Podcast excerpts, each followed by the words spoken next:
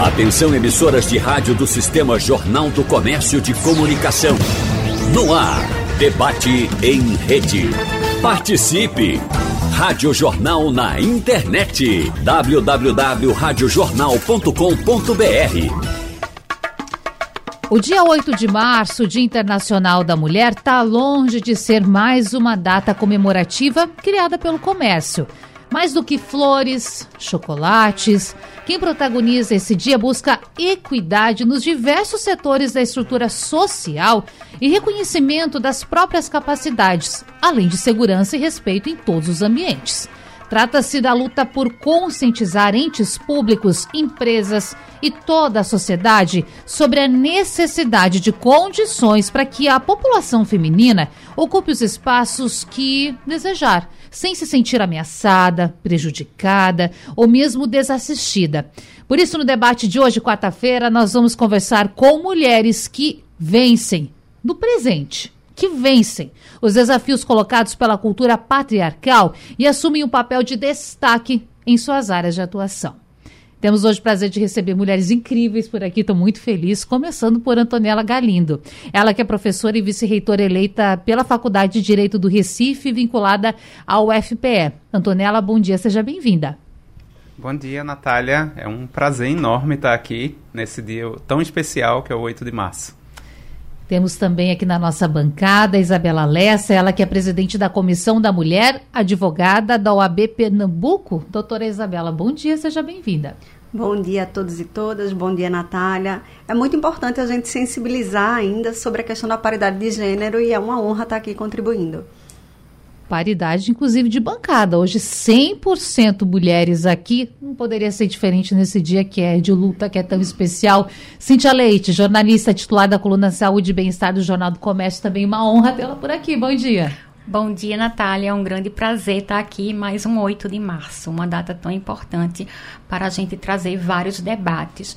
Bom dia também, Antonella. Bom dia, Isabela. Vamos aí tem muita conversa, né? Muita, muito, vai ser pouco tempo para tanta conversa, mas a gente vai administrar tudo isso. Estamos ainda esperando a doutora Priscila Lapa, ela que é cientista política e analista técnica em políticas públicas, está a caminho. Uma voz importante quando a gente fala de política e inserção da mulher nesse meio. Daqui a pouquinho ela chega também para a gente bater papo, mas, gente, eu quero começar aqui pela Antonella, porque o nome da Antonella ganhou muito destaque nos últimos dias em Pernambuco e no Brasil. Eu ouso dizer que fora do Brasil também porque tem um feito muito importante aí. Quando a gente fala o nome, pode ser que as pessoas até não, não reconheçam a importância disso. Até porque o nome, nesse caso, tem um significado muito importante. Antonella Galindo é a primeira mulher trans eleita para a direção da Faculdade de Direito do Recife. Aliás, diga-se de passagem, é, um espaço que até hoje teve poucas mulheres é, ocupando enquanto liderança. Para você, como é hoje ter essa projeção e, claro, levar esse título que com certeza tem muita representatividade, mas mostra que todas as mulheres podem chegar onde elas quiserem. Com certeza, Natália. Um bom dia para você, um bom dia às minhas companheiras aqui do, do debate.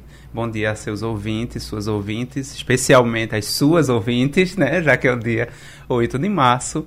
É, bom, é, esse de fato é uma eleição com significado histórico, e eu acho que é por isso que chamou muito a atenção, porque eu sou a primeira professora mulher trans da história da faculdade, que tem 195 anos, e também a primeira a a mulher trans a assumir também a vice-diretoria da faculdade. Nós ainda não assumimos, é, a nossa posse é em abril, mas fomos de fato eleitas, é, eleito, eu e o professor Torquato, que é o, o nosso diretor eleito, é, nossa chapa foi eleita, é, inclusive com a votação muito boa, considerando que nós vencemos em todos os três segmentos, nos professores, no alunado e no corpo de servidores e servidoras. Então foi uma vitória muito significativa e de fato é, histórica pelo fato de ser realmente algo é, inédito. É, mas eu diria que a, o próprio espaço feminino na, na, na direção da faculdade ele é quase inédito. Nós só tivemos a primeira diretora mulher em 2007. Ou seja, já no século XXI foi a primeira vez que a faculdade teve uma diretora mulher eleita e uma vice-diretora mulher eleita. Então eu sou, na verdade, a segunda mulher e a primeira mulher trans. É, eleita vice-diretora. Mas é de fato um espaço que historicamente é muito masculino, como foi o espaço da docência, como foi sempre o espaço do direito, né, Isabela? Que Isabela pode falar certamente até melhor do que eu, o direito como um todo.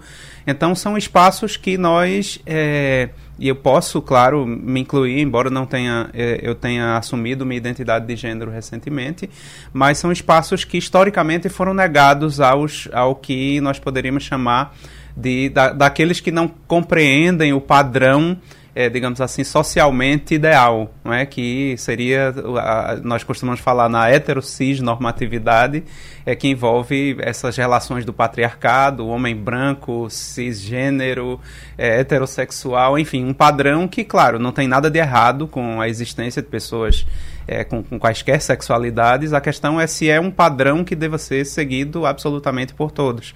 E as mulheres, historicamente, são excluídas, dentre outras coisas, porque a misoginia, eu costumo dizer, inclusive em minhas aulas, ela é o mais antigo dos preconceitos. Né? Se formos observar até o racismo, o racismo é algo mais recente, já que a escravidão no, no, na antiguidade ela era atribuída muito mais às conquistas do que a a, a, a cor da pele ou etnia. E já o, o, o, a misoginia, desde que o patriarcado se estabeleceu, a mulher sempre foi discriminada.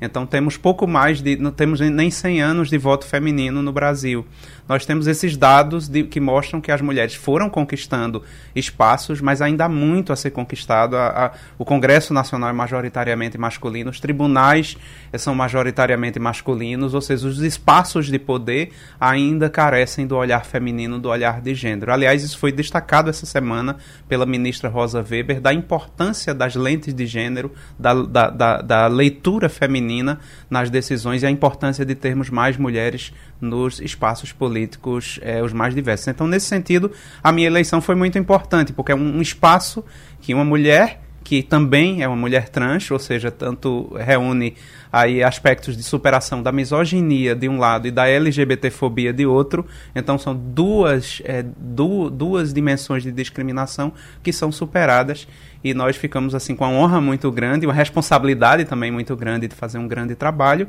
Mas eu particularmente estou muito animada, estou é. muito confiante de que isso vai acontecer. Como tem sido essa recepção? Você tem sentido de fato uma boa recepção das pessoas? Porque felizmente a gente sabe que os preconceitos existem, não é? Como tem sido? no geral, têm sido boas. Eu não sei se é porque eu já tenho uma seletividade das minhas amizades, Sim. né? Mas em termos de amizades, a esmagadora maioria das pessoas foram muito solidárias. Né? Tá aqui Isabela também, que, que foi uma das pessoas responsáveis pela concessão lá na OAB da medalha Heroínas do Tejuco Papo, que eu recebi no, com muita honra como destaque na área de educação, considerando também que eu já sou uma profissional que antes mesmo da minha transição de gênero eu já tinha um currículo, eu já tinha passado em três concursos de universidades federais, todos três em primeiro lugar, é, é, sou professora há 16 anos da UFPE, é, tenho produção acadêmica, tenho livro publicado, enfim, eu tenho todo um currículo que me credencia a estar onde eu estou. Né? Eu sempre deixava muito claro isso, que eu não estava é, sendo candidata por ser mulher trans apenas, e sim porque eu tinha um currículo que me, que me credenciava aquilo. Mas que esse aspecto era importante, inclusive quando o pessoal começou a falar mal é, um pouco mal da imprensa, ah, porque a imprensa está destacando isso, mas é, a imprensa está chamando atenção para isso porque é um Sim. fato inusitado.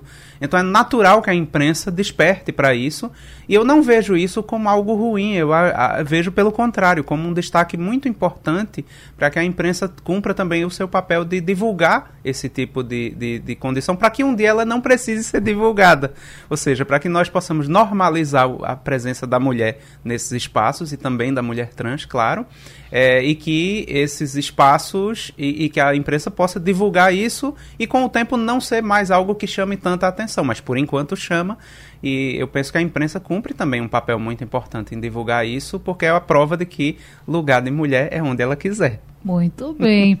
Isabela Lessa, ela que é presidente da Comissão da Mulher Advogada da OAB Pernambuco. Doutora, separei até alguns dados aqui para a gente falar, porque até eh, surpreende, surpreende de certa forma não, porque as mulheres, elas de fato são sua maioria dentro, se a gente pensar na população brasileira.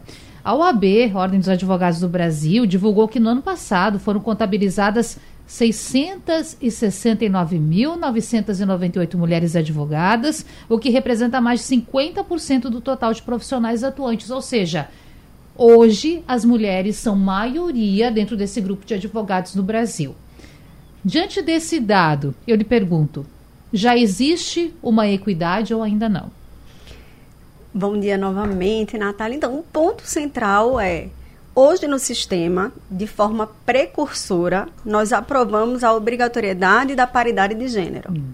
Então, nas últimas eleições, já foi necessário observar isso. Isso trouxe claramente mais mulheres para o sistema. A chapa teve que ser paritária no Conselho Estadual, teve que ser paritária nas diretorias. Então isso é um grande avanço. Na verdade, o trabalho de formiguinha ele começou muitos anos atrás, com mais mulheres na OAB, com aquela sensação que eu acho que toda mulher que ocupa um espaço de poder, um espaço de fala, tem que ter de que é ir puxando outras mulheres, garantindo que esse espaço vá se alargando aos poucos, porque tem espaço para todas, até porque somos poucas normalmente nos espaços de poder, a verdade é essa. Mas, historicamente, a nossa OAB Pernambuco, por exemplo, nunca teve uma presidente mulher. A ESA, que é o braço acadêmico da nossa OAB, ela teve uma diretora mulher há muitos anos atrás e no final da gestão passada eu finalizei a gestão, eu era vice-diretora geral e finalizei a gestão como diretora geral.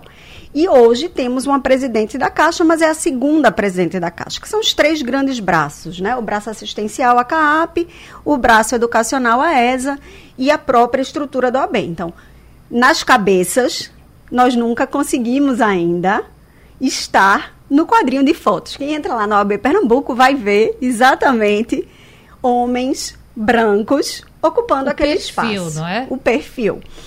E aí, isso como Antonella tão bem pontuou, jamais que a gente esteja criticando ou questionando a capacidade e o porquê esses homens estão. O que a gente precisa educar o olhar é para se assustar e aprender a reivindicar que haja mais diversidade, que tenhamos mulheres, que tenhamos negros e negras, que tenhamos ocupação independentemente do nosso gênero, da nossa vivência de sexualidade, e é isso que a gente ainda não vê. A advocacia, ela é sim um recorte muito tradicional. Basta ver nossa forma de vestir, nossa forma de falar, todas as pompas e circunstâncias que envolvem um evento, por exemplo, dentro da nossa própria casa da cidadania, que é a OAB. Mas eu falo como alguém que está ativamente no sistema nos últimos seis anos a gente vê que, de fato, temos mais mulheres chegando, temos nos educado a trazer uma pluralidade de feminismos, porque o feminismo ele não é branco, a gente tem que ter muito esse cuidado. Então, de trabalhar feminismo numa perspectiva interseccional, que traga um recorte aí respeitando a questão racial, respeitando a questão da mulher trans, que muitas vezes quando a gente... Eu fico imaginando, Antonella, se fosse há uns anos atrás, a gente dá o heroína de Tejocupapo para uma mulher trans. O que que isso ia causar? E a gente não está falando de muito tempo. Não, não, é? É uma história recente. Aliás, lhe interrompendo, já peço desculpas, mas meninas, é, a primeira advogada formada no Brasil, Mirtes Gomes de Campos, 1898. Isso revela, enfim, só deixa ainda mais claro o quão recente é todo esse processo. Você pensa, se lá em 1898 a primeira mulher se formou advogada no Brasil, e o processo de inclusão dessa mulher, inclusive nos tribunais, a gente sabe que não é assim, não é estar tá formada e tá tudo certo. Então é uma batalha muito grande, né? Se a gente for para os tribunais, a gente vai ter um agravamento do quadro porque nós temos no TJPE apenas uma mulher. E essa mulher não é oriunda da magistratura. É importante frisar isso. Porque, pelo quinto constitucional, nós temos poucas vagas. E aí a gente vê que a doutora Deise Andrade, maravilhosa, na coordenadoria da mulher, inclusive, hoje em dia, ela veio oriunda do MP, ela veio oriunda do quinto. Então, a gente já trabalhou muito e agora na OAB a gente aprovou que quando for quinto da advocacia, ele também será paritário. Teremos uma lista com três mulheres e três homens, sendo uma negra e um negro. Então, o que eu vejo é que neste caso, talvez a OAB possa ser uma precursora ao criar políticas de ações afirmativas concretas que levarão a médio prazo a gente ter uma mudança desse cenário, quem sabe uma próxima presidenta da OAB Mulher, quem sabe aí no próximo quinto uma desembargadora oriunda da advocacia sendo mulher, a gente vai começando a mudar. E aí eu acho engraçado quando critica-se políticas públicas para a mulher, como se não fosse necessário, não é necessário porque normalmente a gente não tem esse olhar de ver onde as mulheres estão. Se a gente for para dentro dos escritórios de advocacia, a gente vê que as lideranças dentro dos escritórios, os principais cargos, normalmente são ocupados por homens. A gente tem começado a ter uma nova configuração, e aí eu vou fazer até uma fala bem pessoal. Eu tenho um escritório 100% feminino. Uhum. Eu tenho três sócias e a gente só contrata mulheres. Não foi uma coisa amadurecida estrategicamente desde o início porque a gente tinha um certo receio. Então, quando a gente se cadastrou na OAB, a gente se cadastrou como sociedade de advogados. Até que um belo dia, o nosso consultor empresarial disse: Mas vocês são mulheres, por que não sociedade de advogadas? E aí a gente, veja, eu trabalho com a pauta. E a gente ficou com receio do preconceito que isso traria até na contratação pelos clientes. Hoje em dia eu brinco, minha maior alegria no escritório é ver o amadurecimento da gente poder abraçar o feminino e ver o feminino como um tipo de poder que é exercido de maneira diferente do masculino. Os dois são válidos, os dois são socialmente necessários. Mas a gente tem uma força e uma potência geradora no ser mulher que a gente não é estimulada a fomentar desde a infância. Então é muito importante mulheres na liderança para que a gente vá inspirando aquela menininha lá, pequenininha, com 3, 4, 5 anos, o que, que ela quer ser? Eu quero ser igual àquela mulher que está ali. E isso é muito importante, porque se a gente não vê, a gente começa a acreditar que o nosso lugar não é qualquer um, não é onde a gente quiser. Que o nosso lugar é no jardim, nosso lugar é dentro de casa, nosso lugar, na verdade, é a praça pública e a gente tem que aproveitar esse espaço de voz para falar pelas outras também. Certeza. Cíntia Leite, nossa jornalista referência, todo mundo respeita demais. Bom, o jornalismo é um espaço em que muitas mulheres atuam, é fato. Agora, você conseguiu um protagonismo, alcançou esse protagonismo pelo jornalismo é, consciente, e tão fidedigno que você faz dentro de uma área médica que é cercada por muitos homens. Ou majoritariamente homens, se a gente puder falar assim. Como foi para você todo esse processo e se reconhecer dentro deste universo como uma pessoa com voz? Porque nós, jornalistas, a gente transmite a mensagem. Agora, quando você ganha protagonismo, a responsabilidade é ainda maior. Então, como foi esse processo para você? Bom dia mais uma vez, Natália. Bom dia mais uma vez também aos nossos ouvintes, Antonella, Isabela. Quando a gente pensa, Natália, é, nessa questão, independentemente de gênero, eu sempre falo que a gente tem que fazer o nosso melhor em todas as situações, independentemente dessa questão de gênero. E tem muito do que Isabela falou. É, eu cresci na minha profissão de forma que não via essas questões de forma separada, né? Uhum. A gente foi crescendo tanto na área de saúde quanto é, se a gente for mais limitar essa questão da área médica, de forma a fazer sempre o melhor que a gente pode dentro da nossa função. E o que é que a gente vê? Como você bem colocou, as mulheres no jornalismo são muitas. Nós temos aqui Mônica Carvalho, Maria Luísa Borges, exercendo papéis fundamentais, papéis de liderança e sendo protagonistas. Quando a gente vai para o jornalismo em saúde, a gente também tem muitas mulheres. E o que é que eu começo a refletir sobre, sobre essa presença feminina no jornalismo e quando a gente olha o jornalismo em saúde também? Será que é porque a gente se torna também protagonista do cuidado, né? Essa, esse papel feminino. Então, é isso que eu olho também. E a gente vê que, em comparação aos homens, as mulheres mais se cuidam historicamente, os dados mostram isso. É, as mulheres mais vão, procuram unidades de saúde, mas também, por outro lado, quando a gente olha as filas de espera para procedimento no Sistema Único de Saúde são as mulheres que mais esperam. A gente tem uma fila gigantesca e eu tenho certeza que esses números ainda estão subestimados.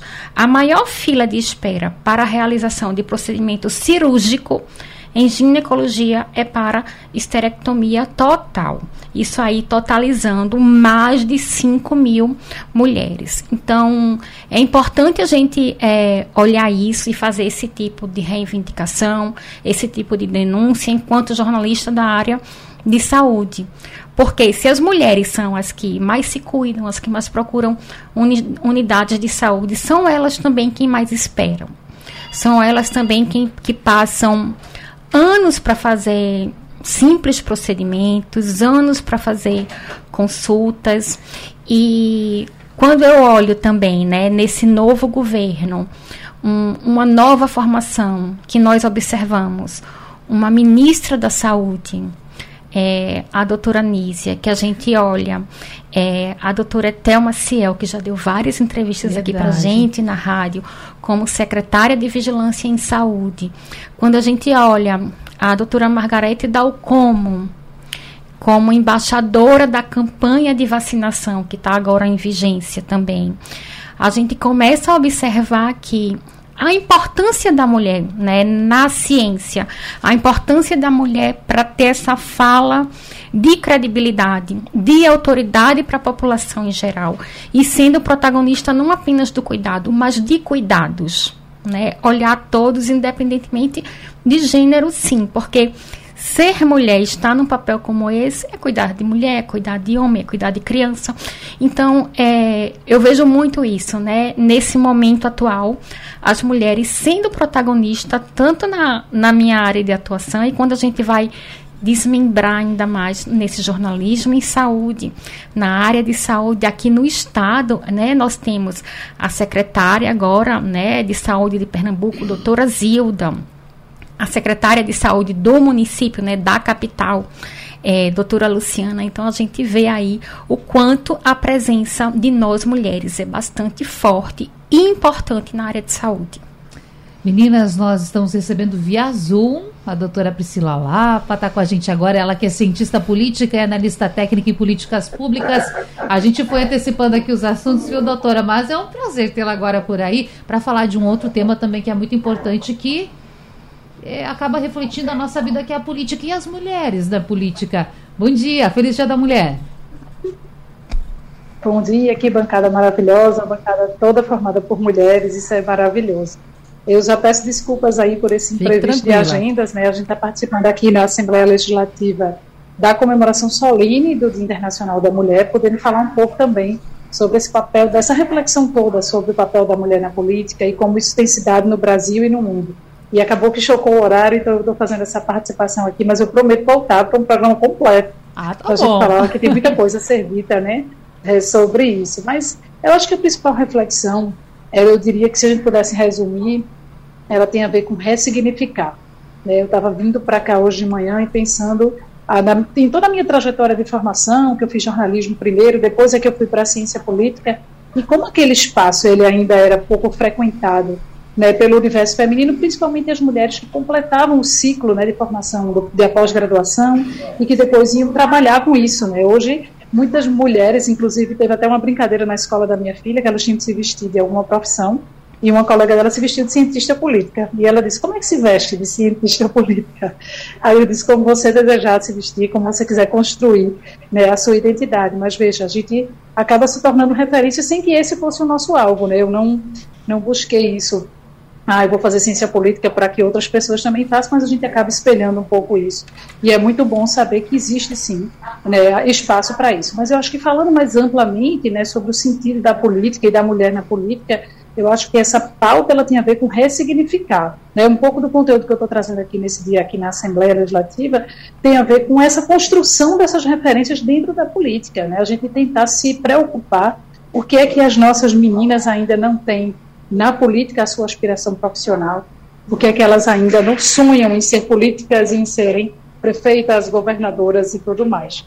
É, então, esse, esse, essa reflexão é que ela é essencial no dia de hoje, além, para além das comemorações, é a gente trazer um pouco esse sentido né, reflexivo. Eu vou só pedir licença que eu preciso voltar para concluir a minha participação aqui no evento. E se der tempo, eu ainda volto hoje, mas eu fico devendo a vocês né, uma participação mais ampla e mais efetiva. Desculpem aí esse choque de agendas. Perfeitamente compreensível. Se possível, depois a gente fala, mas seguimos por aqui. Obrigada, viu, Priscila? Um ótimo dia da mulher também, ah, a todas um as mulheres vocês. Parabéns que estão aí participando. Programa. Abraço. É, deixa eu aproveitar desse tema da, da política para a gente falar o seguinte, que inclusive o número de mulheres candidatas tem aumentado, isso é um levantamento que foi divulgado para o Brasil em relatório das Nações Unidas, por exemplo, 2014 eram 8.139 mulheres concorrendo a cargos eletivos, 8.139. Na eleição do ano passado, a gente teve 9.353 mulheres concorrendo, ou seja, de fato se percebe um aumento. Existem algumas, é, algumas garantias legais de ocupação desses espaços, inclusive de número de candidaturas femininas. Agora, quando nós vamos ver a representação no Congresso, ou trazendo para a nossa realidade mais próxima, uma Câmara de Vereadores, uma prefeitura, governos estaduais, a gente acaba não vendo isso acontecendo de fato em comparação com o número de mulheres. Não existe uma equidade quando é esse o assunto. Ou seja, é um caminho que nós precisamos ainda caminhar, combater, combater esse preconceito político que também existe na figura da mulher. Por isso, é, doutora Isabela, você que representa a Comissão da Mulher Advogada, imagino que na comissão também chegue, chega ao conhecimento de vocês muitos assuntos que envolvem esses preconceitos e até essas dificuldades que as mulheres enfrentam nessa ascensão de carreira. Por exemplo, nós temos aqui mulheres que se destacam. Como é esse dia a dia, essas informações que vocês recebem, e claro, como uma entidade tão importante no Brasil como a OAB, como é essa batalha para se prosseguir nesta luta por igualdade? É, na luta pela igualdade de gênero, a gente tem muito cuidado na comissão, até porque a OAB não é um órgão de classe apenas, uhum. a OAB ela é a casa da cidadania, ela tem um papel constitucional diferente de outros órgãos profissionais. Então, de fato, nós temos essa função de fiscais da democracia, de garantidores de direito. E a gente tem muita atenção para não restringir a temática da nossa comissão à violência doméstica ou à violência contra a mulher, num sentido mais estrito. Por quê? Essa violência, infelizmente, os dados mostram isso, ela é algo que exige um combate diário em todas as esferas e em todos os lugares. Mas tem algumas violências que as mulheres sofrem e que são menos debatidas e que precisam de holofotes. Uma delas é a violência política de gênero. A gente tem é, um, uma opressão da mulher que se dispõe a concorrer a um cargo público que é muito maior do que a dos homens ela é questionada sobre a sua capacidade, sobre as suas escolhas, porque ela está ali, com quem estão os filhos, o que está acontecendo que autorizou que ela estivesse ali. A gente pega um caso concreto, no impeachment de Dilma, tinha um adesivo que eu não sei se vocês lembram, que era na bomba de gasolina, as pessoas colocavam no carro, que era simulando um estupro. Você não vê um homem passar por um tipo de violência dessa. Por mais criticável que a pessoa, o cidadão, acha que é a conduta desse homem, você não vê tamanha violência sendo sofrida por um homem. Por uma mulher, ela não só é sofrida, como a gente sabe que até a ameaça de estupro é uma forma é, usada politicamente por outros políticos, muitas vezes, para nos enquadrar no nosso lugar. Então, a gente tem uma preocupação muito grande de ampliar esse olhar e esse debate e de trazer temáticas, inclusive todos convidados. Semana que vem, no dia 16, estaremos em parceria com o Quero Você Eleita, fazendo exatamente um evento sobre liderança feminina. Esse evento é um evento não apenas é aberto ao público, não apenas para mulheres do sistema, mas exatamente com todas as mulheres que foram candidatas e todas as mulheres que conseguiram, né, se eleger, para que a gente possa ter essa discussão de uma maneira mais séria, para que a gente possa começar a identificar de que forma, e às vezes é muito sutil, esse machismo e esse patriarcado vai construindo esse discurso tão opressivo nos espaços para nós. Por quê? Porque às vezes é cansativo tá levantando a bandeira da pauta e saber e ter consciência de que isso é relevantíssimo. Porque se a gente está tendo algum espaço ali de falar, de problematizar, não é mais uma questão só por mim. É por todas e cada uma de nós. Então, a gente tem essa atenção muito grande na OAB, a gente procura exatamente estreitar esses laços com a Alep, estreitar os laços com, no caso de Recife aqui, né, da seccional, a gente estreita os laços também com a prefeitura, com as secretarias da mulher, para que a gente possa exatamente ampliar e atuar, muitas vezes, né, como alguém que representa a sociedade civil nesse processo. Então, a gente tem muita consciência de fato, e é muito importante a gente entender que ser feminista não é uma coisa de mulher. E não é uma coisa para a mulher apenas. É uma coisa para quem acredita em pessoas e acredita que pessoas devem ser tratadas com respeito, devem ser tratadas de forma digna, independentemente do gênero, independentemente da raça, independentemente de como vivem a sua sexualidade, de qual é a sua identidade de gênero, que a gente possa ser. E a gente, mulher, não tem liberdade de ser. Porque muitas vezes, quando a gente está no espaço, a gente é evidenciada pela nossa aparência, a gente é evidenciada, na verdade, é, como se estivéssemos ali porque fizemos algo para alguém, ou seja, não é o nosso merecimento. É como se o nosso espaço não fosse legítimo. Então a gente tem que ter muito cuidado. E eu percebi isso quando eu cheguei no sistema. Mas quem é ela? Ora, eu já era uma coordenadora de curso de direito há anos. Eu já era uma professora há anos, uma advogada há anos. Quem era eu? Eu era uma mulher que tinha uma trajetória para ocupar aquele espaço. Então a gente tem que ter muito cuidado, porque a Antonella até tocou nisso, né? Ela disse: é, eu não quero que falem que a eleição foi só porque eu sou mulher trans. Não, eu tinha currículo para isso, eu tinha trajetória Sim. dentro da faculdade para isso. Então, eu hoje em dia, por exemplo, e acho que isso é uma postura que é cansativa porque a gente tem que estar sempre altiva demais para não tolerar, mas é não permitir certas falas sobre mulheres na nossa presença. É não admitir certas brincadeiras, porque ainda tem isso, né? No Brasil a gente tem um preconceito recreativo. Porque aí quando a gente reclama que a pessoa faz, ah, mas eu tava só brincando. Ai, como você tá estressada. Que é outro adjetivo que só usam pra mulher, né? Verdade. Histérica. Louca. Louca. louca. É, eu não admito ser chamada de louca, realmente me deixa louca. Então, veja, por quê? Porque a gente vê a misoginia que tem nessa fala. Então, essa coisa de nós podermos ser analisadas não pela nossa aparência, não sendo questionado como a gente chegou lá, mas que seja vista a nossa trajetória, por que, que a gente chegou lá?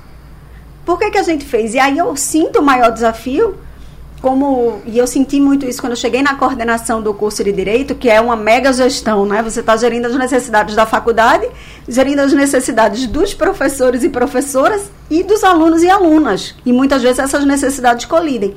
É como fazer uma liderança não masculinizada. Porque a gente não tem treinamento para isso. A gente não é estimulada para isso. Ninguém me preparou, olha, um dia você vai assumir esse BO. Que é importantíssimo no meu desenvolvimento, na minha trajetória, mas que foi muito desafiador no claro. início. Como construir uma liderança feminina? Como usar as minhas expertises de ser talvez mais colaborativa, de ser primeiro uma pessoa que aborda de uma maneira mais suave as coisas, mas que também na hora que tem que ser assertiva, poder ser assertiva sem estar sendo taxada de chata, de doida, que é o que a gente é na prática. Sim. Então, é, eu acho que é muito importante a gente ter uma postura diária e entender o nosso papel de multiplicador e de multiplicadora disso. Então, é, ontem eu fiz uma questão de dizer uma coisa para os meus filhos e explicar para eles porque o pai deles era feminista. Mulheres protagonistas, donas da sua própria história e que estão escrevendo a sua história, assim como Antonella Galindo. Antonella, a gente conversou um pouquinho lá na abertura a respeito desse fato, dessa conquista de ser a primeira mulher trans eleita para a direção da Faculdade de Direito Recife, mas para além dessa questão profissional, nós, claro, queremos saber da sua história, da identidade de gênero. Como é para você estar tá celebrando essa data e como foi também esse processo de hoje estar aqui se identificando como você de fato se identifica e sendo chamada como você deve ser chamada. Como foi esse processo? Conta pra gente. Bom, é, Natália, foi assim, foi um processo de autodescoberta, hum. não é? Na verdade, é, nós é, muitas vezes confundimos, por exemplo, identidade de gênero com orientação sexual, que são duas coisas distintas. Já que a orientação sexual significa por quem você se atrai, com, com qual é o seu desejo é do ponto de vista sexual e afetivo, né? Se você se atrai por, por um gênero, outro ou ambos, né? Então seria heterossexual, homossexual ou bissexual, para ficar numa divisão mais simplificada. É um pouco mais complexo que isso, mas assim, não quero complicar muito nesse aspecto. É, já a identidade de gênero, ela diz respeito a como você se vê. E a maioria das pessoas, na verdade, existe um, um inclusive pesquisas científicas recentes mostram que a transexualidade ela tem inclusive essa explicação biológica.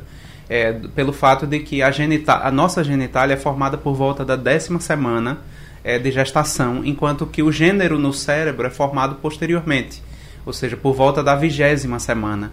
Então, quando a, as conexões neurais estão mais estabelecidas, então há uma, uma, uma distância, digamos assim, biológica entre um momento e outro, e embora na maioria das vezes aconteça a congruência, ou seja, a formação da genitália masculina e a pessoa se sentir homem, feminina se sentir mulher, é, às vezes essa conexão se perde, essa congruência não se estabelece, e é aí que as pessoas trans, as mulheres e homens trans podem acontecer, exatamente formar uma genitália de um, de um gênero, que seria normalmente atribuída a um gênero, e no, no na formação cerebral esse, o gênero não ser o mesmo. Então ocorre a incongruência de gênero e, consequentemente, as pessoas trans são exatamente as pessoas que têm essa incongruência.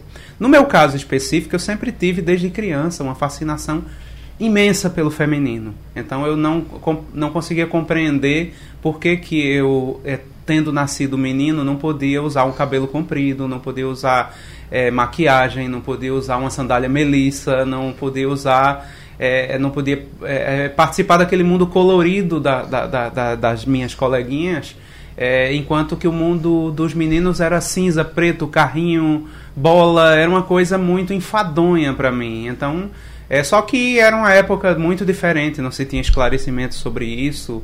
É, então, o que eu fiz foi sufocar essa, isso que ninguém via com bons olhos é, eu não entendia também, eu me sentia mal porque eu estaria desagradando meus pais, desagradando a família, os colegas, enfim, era, era algo muito recriminado, mas que eu nunca deixei de sentir. Quer dizer, eu vivi durante muitos anos uma vida padrão de, de, de, de um homem cis, hétero, enfim, com toda aquela característica, digamos assim, de, é, de homem padrão mas eu tinha é, isso continuava dentro de mim. Quer dizer na minha na minha imaginação eu me via eu por exemplo lembro que eu, eu beirando a adolescência eu era fascinada pelo pelo fenômeno Roberta Close né, que estourou ali no final dos anos 80 uma mulher lindíssima e eu ficava me indagando é como é possível? É possível isso? Alguém que nasceu biologicamente homem é, é, se tornar mulher e ainda mais uma mulher linda como essas? Quer dizer eu ficava me imaginando era um sonho é, de modo que, para mim, era uma convivência difícil, né? Ter que manter isso sob um segredo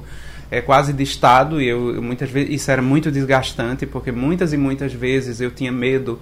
Eu, por exemplo, não era, não, não era aquele homem gay, afeminado, por exemplo, quando eu estava no modo masculino, porque eu tinha tanto medo que alguém desconfiasse disso, que eu, eu criava uma verdadeira couraça é, disfarçando a minha, a minha transexualidade. Então, só recentemente, né, de alguns anos para cá, foi que eu resolvi encarar isso numa terapia é, e verificar é, exatamente o que era isso que eu não entendia. E foi aí que eu pude me entender, me autodescobrir. É porque, gente, não é uma escolha, não é uma coisa que muitas pessoas acham que orientação sexual ou identidade de gênero seria uma escolha, que você escolheria aquilo. Não é uma escolha. Definitivamente não é. Porque foi uma vida inteira sendo estimulada no sentido oposto e mesmo assim isso nunca me deixou essa, essa identificação com o feminino sempre. A, a minha cabeça, até a, a, as minhas amigas, quando conversavam comigo, diziam que eu tinha um olhar muito feminino para as coisas, que eu tinha uma, uma, lente feminina, então, assim, coisas do tipo é, que eu percebia e que, que outros é, homens, assim, não percebiam, como, por exemplo, uma coisa muito comum e eu falando aqui mais especificamente aos próprios homens, é, homem tem uma mania muito grande de interromper a mulher quando a mulher está falando é como se o que a mulher fosse dizer não tivesse importância. Então ele, a mulher está falando, ele já entra com a conversa no meio, sem, sem esperar que ela termine, às vezes dizendo a mesma coisa que ela está dizendo. Eu acho que todas vocês devem ter passado por isso, né? Eu não passei tanto, mas assim, é, eu já percebia isso no modo masculino e hoje percebo muito mais. Então, assim, muitas vezes eu interrompia o meu amigo que estava interrompendo, que nem percebia, por isso que eu digo que é uma misoginia estrutural, ele nem percebia que estava fazendo, mas estava, e eu dizia, peraí, peraí, que eu quero escutar a colega, eu quero, quero, quero saber o que é que ela, qual é a opinião dela a respeito. Ou seja, é, certas sutilezas, certas coisas dessas que me faziam perceber esse, esse, essa coisa feminina muito aflorada em mim. E foi com o processo terapêutico, aí eu, claro, não, não, não posso jamais negar a importância desse processo terapêutico que foi para mim, que me permitiu essa autodescoberta, mesmo não sendo mais nova, mesmo não sendo mais jovem. É, mas ainda assim é aquela história, nada melhor do que a autenticidade. Quando você se descobre, eu, eu, é como eu disse numa outra entrevista, eu me senti como se eu estivesse saindo da caverna do mito da, da caverna de Platão.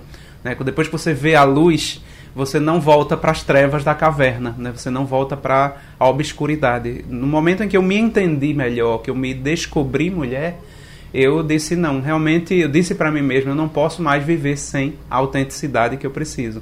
E foi aí que aí foi o processo que aí sim as pessoas já conhecem, né? Eu, eu, eu é, me divorciei, eu passei a, a fazer uma uma transição física também com acompanhamento de endocrinologista, de, continuei com psicóloga, é, fazendo tratamento hormonal, essas coisas todas, e chegou um determinado momento que eu me assumi publicamente é, perante a sociedade, perante a faculdade, perante as pessoas.